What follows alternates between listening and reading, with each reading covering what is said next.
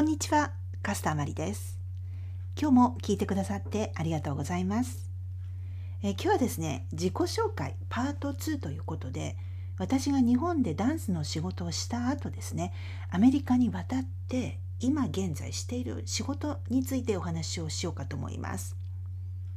え今私は輸入バレエ用品専門店アプローズバレエを運営しているんですけれども、そもそもの発端というのは、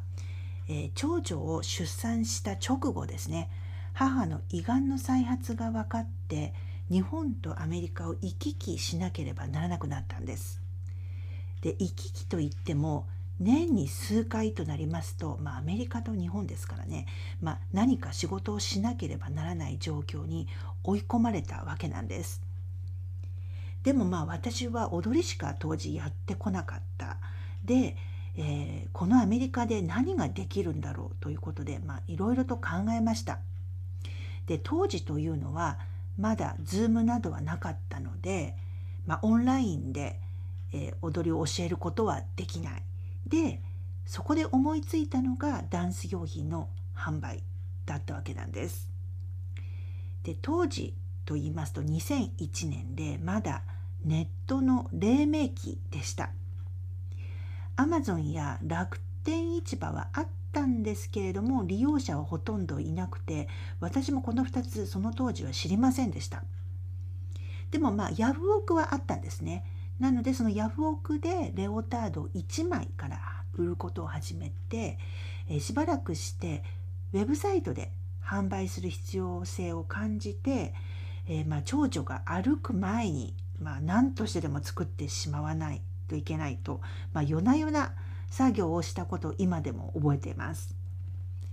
でまあ実際に踊りはしない、まあ、作業ですよね。なんですけれどもパソコンを使って好きなバレエ用品を販売することというのは私にとても向いていました。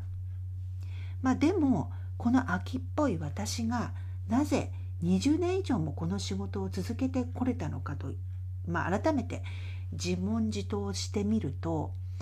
そうですね。まあ今風に表現するとピポット、まあ、つまりバレエを軸に方向転換をして、まあ、好きだから続けてこれたじゃないかなというふうに思います。まあ、では好きなことを仕事にするって具体的にどういうことだと思いますか？まあ好きは好きだから理由というのはない。というふうに思うかもしれないんですが私はこう思います。魂が喜ぶこと、はい、これが本当の意味で好きなことなんだと思います。でももし何かしらの理由で今の仕事ができなくなったとしてもうまあ昔と今は違ってダンスを仕事にする術というのはいろいろと選択肢があります。で特にアメリカにいるとそれを強く、まあ、私感じるわけなんですね。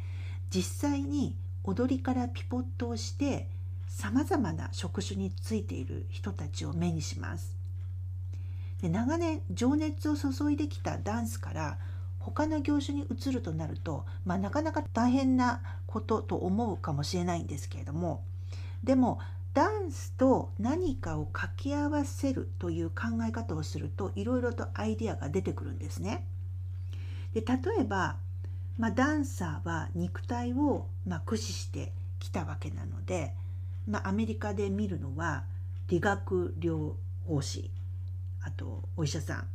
ソーシャルワーカーあとピラティスのインストラクター、えー、あとマッサージ療法士になる人もまあ少なくないんですね。でその一方で、まあ、そういった職業というのは時間がかかるものなので、まあ、今すでに持っている得意なことを掛け合わせてできるということもあります。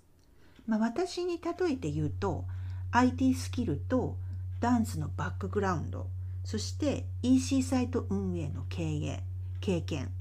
でそこからデジタルクリエイターのの活動もするようになったわけなんです。でこの棚卸しの仕方については、まあ、別の機会にお話しするとして今このポッドキャストを聞いてくださっているあなたも好きなことと得意なことを掛け合わせると何ができるのかなというふうにちょっと考えてみてください。でその棚卸しの具体的な方法というのはお話しするとまた長くなるのでまたの機会にしたいと思います。はい、それでは最後まで聞いてくださってありがとうございました。また次回お会いしましょう。カスタマリでした。